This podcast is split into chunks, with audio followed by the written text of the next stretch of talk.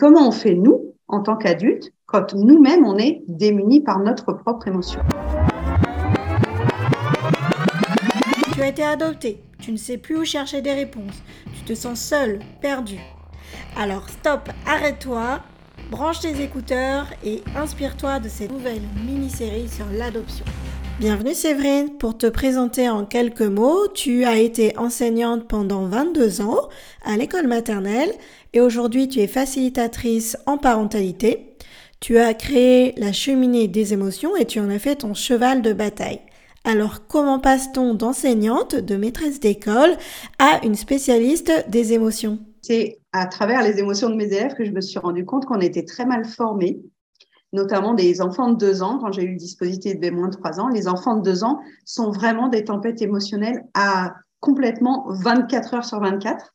Et les parents témoignaient de ce qu'ils vivaient à la maison. Moi, je voyais en classe que c'était difficile. Les enfants alternaient les phases de peur, de timidité, de colère, de doute, de frustration, de joie, d'excitation, de cri. Et en tant que maîtresse d'un groupe de 16, bah, j'ai dû apprendre ce que c'était qu'une émotion, donc, je me suis intéressée aux émotions des enfants en tout premier et j'ai vu que moi-même, je n'avais jamais été formée là-dessus. Comment l'observation de tes élèves t'a-t-elle permis de faire le pont entre être coupé de ses émotions versus euh, pouvoir les accueillir et les intégrer?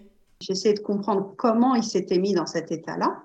Donc, c'est principalement la colère qu'on travaille à l'école, notamment au niveau de la séparation des enfants. Quand ils doivent laisser partir les parents le matin, c'est très difficile.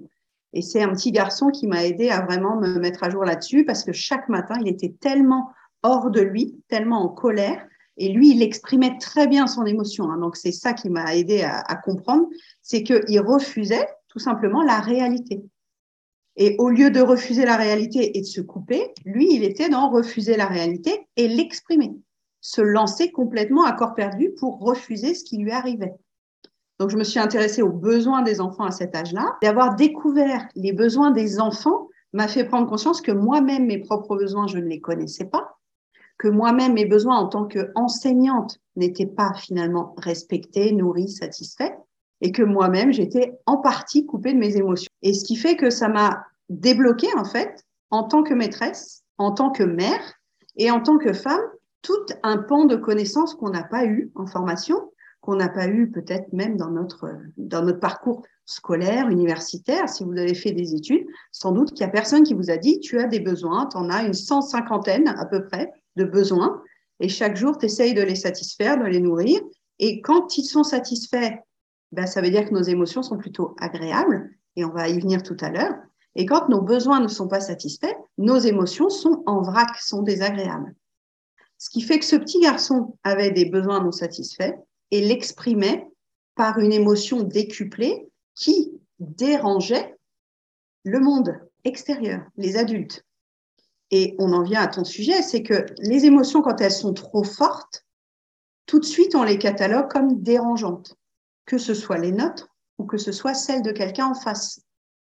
Donc, pour avoir été témoin de gens qui ne savaient pas se contrôler, se gérer et tout ça, vous avez sûrement un souvenir là tout de suite qui vous vient d'une personne qui vous paraissait incontrôlable par rapport à son émotion, qui s'est mise à pleurer d'un coup, qui s'est mis à hurler d'un coup, qui s'est mis à taper sur la voiture parce qu'on lui avait pris sa place de parking. Au quotidien, on voit des gens qui ne savent pas contrôler l'état dans lequel ils se mettent émotionnellement. Donc, je ne vais jamais dire contrôler son émotion, par contre, je vais dire contrôler son comportement qui a été déclenché par cette émotion. Cette semaine, dans le podcast Le journal d'une adoptée, on parle émotion. Pourquoi on s'est coupé de nos émotions?